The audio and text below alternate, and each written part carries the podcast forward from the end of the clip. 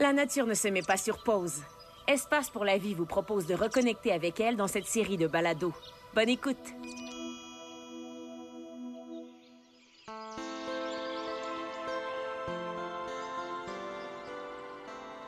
Bonjour, je m'appelle Jean-Philippe. Je travaille aux collections vivantes du Biodôme de Montréal. Dans ce balado d'Espace pour la vie, on termine la série sur la migration des oiseaux avec le tout premier voyage vers le sud.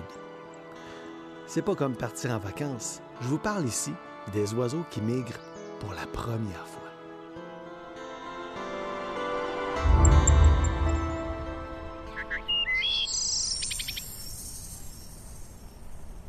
Il y a une première fois à tout. Vous souvenez-vous de votre premier vélo, votre premier appartement? Ou votre premier jour d'école, votre première carte Pokémon? Et moi, je me souviens de plein de choses. Et je sais que j'en ai oublié plusieurs autres. Mais ce dont je me souviens le plus, c'est surtout l'émotion qui vient juste avant une première fois.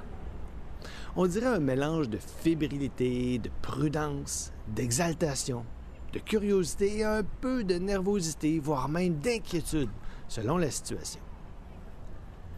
J'étais assez jeune quand j'ai fait mon premier grand voyage. J'avais aucune idée de comment me rendre à destination, où j'allais manger sur la route et surtout, je ne savais même pas où j'allais dormir. Fort heureusement, j'étais pas seul. Mes parents étaient là pour me guider, m'accompagner, prendre soin de moi. On voyageait avec d'autres parents qui avaient leurs enfants et d'autres adultes qui suivaient le groupe. Ensemble, tous ensemble, on était rassurés. Peu importe ce qui allait nous arriver, on allait s'en sortir. À la fin de l'été, quand je vois des rassemblements d'oiseaux se former, je me demande toujours à quoi ressemble la composition du groupe. Combien y a-t-il de juvéniles, d'adultes? Quelle est la proportion d'oiseaux plus âgés? Qui sont les guides? Ceux qui ont de l'expérience? Ceux qui n'en sont pas à leur première fois. Imaginez la situation. Un couple de bécassos semi-palmés profite de l'abondance des ressources du Nord pour produire une nichée. Quatre beaux oisillons verront le jour dans la toundra et avec un peu de chance, ils éviteront les prédateurs. À la fin de l'été, quatre juvéniles sans expérience et qui ont à peine quelques semaines de vie dans leur corps vont s'envoler pour une migration de 5000 km. Mais pour réussir l'exploit, une bonne stratégie est de se regrouper. Idéalement avec ceux qui connaissent déjà le chemin et les bonnes adresses. C'est donc habituellement vers la fin du mois de juillet que les rassemblements commencent. Et dans la fébrilité, il y a déjà des individus qui décollent pour le grand voyage. Ce ne sont pas tous les oiseaux qui se regroupent à l'automne. Par contre, en nature, dans les forêts, dans les champs, ça sent la migration. Un truc d'observateur euh, consiste à repérer les groupes de mésanges entre la mi-août et la fin septembre. À coup sûr, on y trouvera parmi elles un oiseau en migration. C'est que les oiseaux voyageurs utilisent un vieux principe de retard qui consiste à faire comme les locaux. En voyage, quand vous arrivez dans un endroit inconnu et que vous avez faim, pour choisir le bon resto, vous allez où il y a déjà des clients. Vous pouvez même leur demander une recommandation pour être certain. Dans le même ordre d'idées, une paruline, un viréo ou un bruant en déplacement qui arrive dans un nouveau secteur aura le réflexe de suivre les espèces résidentes, comme les mésanges, pour trouver plus facilement leur nourriture. C'est que les mésanges, elles, connaissent parfaitement les lieux puisqu'elles y sont toute l'année. L'oiseau en visite pourra les suivre quelques heures, voire même quelques jours. On me demande souvent, qu'est-ce qui dit aux oiseaux que c'est le temps de partir?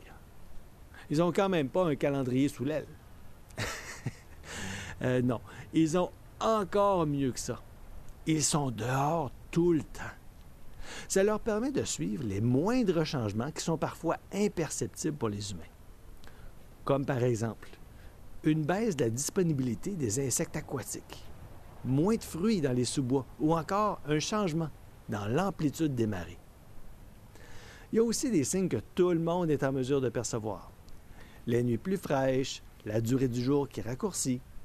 Plus tard, à l'automne, les feuilles changent de couleur.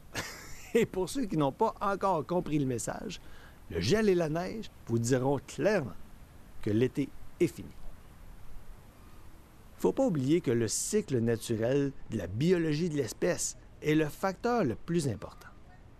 On se souvient que la plupart des oiseaux migrateurs sont des espèces qui nous viennent des tropiques et qui remontent vers le nord pour profiter des conditions exceptionnelles qu'on y trouve l'été.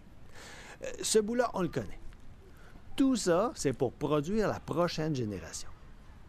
Et une fois que c'est fait, que les jeunes sont autonomes et que les parents ont refait leurs réserves, tout est en place pour le voyage de retour et ce moment est probablement le plus indicatif du départ. Dans la séquence, ce ne sont pas tous les oiseaux qui sont prêts à partir en même temps.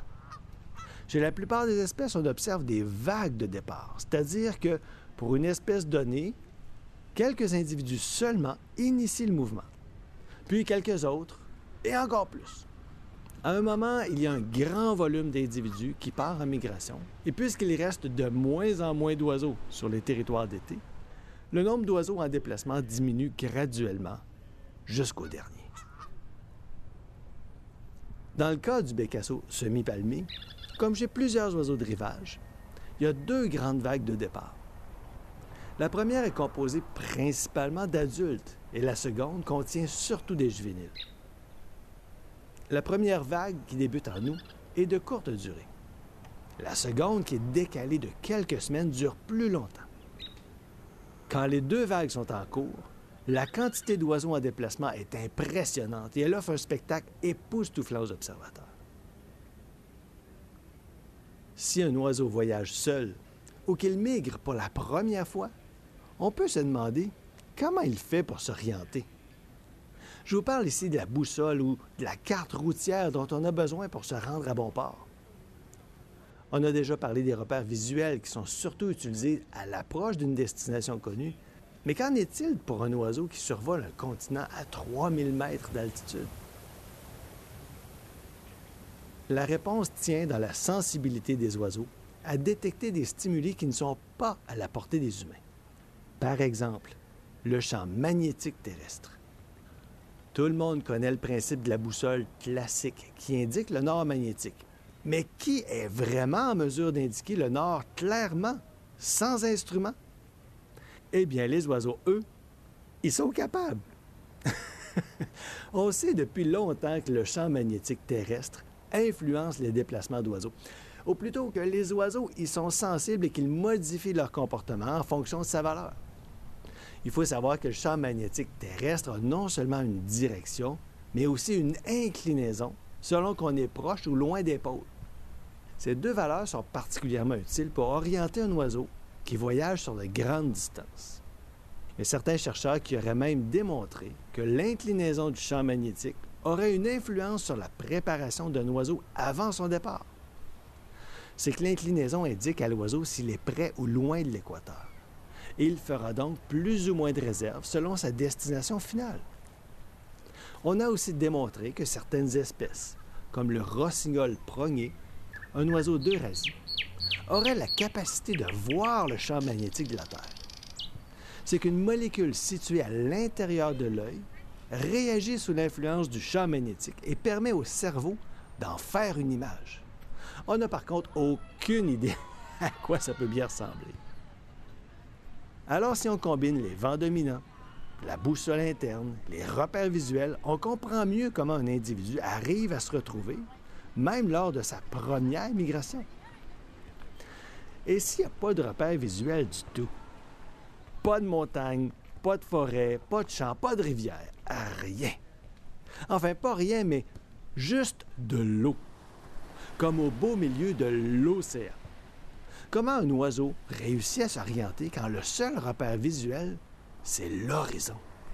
Eh bien, aussi invraisemblable que ça puisse paraître, les oiseaux marins utilisent le paysage olfactif. si vous avez déjà eu la chance d'aller au bord de la mer, vous savez qu'il y a une odeur particulière qui est associée. Ça sent la mer. Sauf que la mer ne sent pas pareil partout. L'odeur en question provient de molécules odorantes qui sont produites principalement par le métabolisme des algues et du plancton. Selon la concentration et la distribution des organismes, les odeurs seront plus ou moins fortes sur l'océan.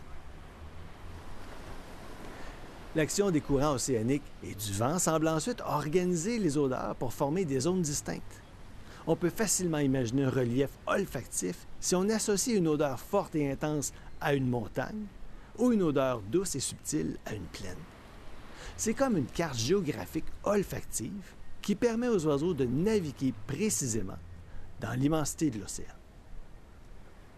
Voyager pour la première fois ou voyager seul peut paraître inquiétant. Mais avec tous ces repères, c'est beaucoup plus facile. En plus de ce que les sens offrent comme indices visuels, auditifs, tactiles ou olfactifs, les oiseaux ajoutent aussi les concepts de durée, de direction, d'altitude à leur déplacement. Ils se déplacent dans un univers multidimensionnel qui est à la fois complexe et précis. Dans cette série de balados sur la migration des oiseaux, j'ai tenté de vous faire découvrir le beau, le spectaculaire et aussi de vous mettre en lien avec certains aspects méconnus de la nature qui nous entoure. L'exceptionnel est souvent juste à côté de nous. Il faut savoir le détecter. Et je vous invite à vous plonger dans l'univers complexe des oiseaux et d'expérimenter vos sens. Trouvez-vous un lieu que vous croyez connaître. Installez-vous confortablement et fermez les yeux. Écoutez. Portez attention sur les sons qui sont près de vous, puis les autres qui sont loin. Ensuite, bouchez-vous les oreilles et sentez. Est-ce que l'odeur vous rappelle quelque chose? Agréable, on reste. Désagréable, on quitte. C'est vraiment intéressant de faire cette expérience à différents moments de la journée ou de l'année. Les changements sont incroyables. C'est comme si on superpose des couches d'ambiance dans notre environnement. La fébrilité liée à, une première fois amplifie les sensations et permet de graver les expériences.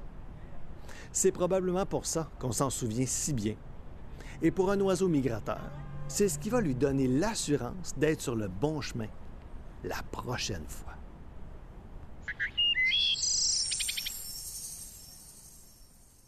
J'espère que vous avez apprécié le balado et je vous invite à créer des souvenirs de nature en gardant l'œil ouvert, mais aussi les oreilles, le nez et bien sûr votre cœur. Pour explorer les autres balados sur la migration des oiseaux et une foule d'autres sujets, visitez espacepourlavie.ca. Je vous dis à bientôt et vous souhaite de belles observations.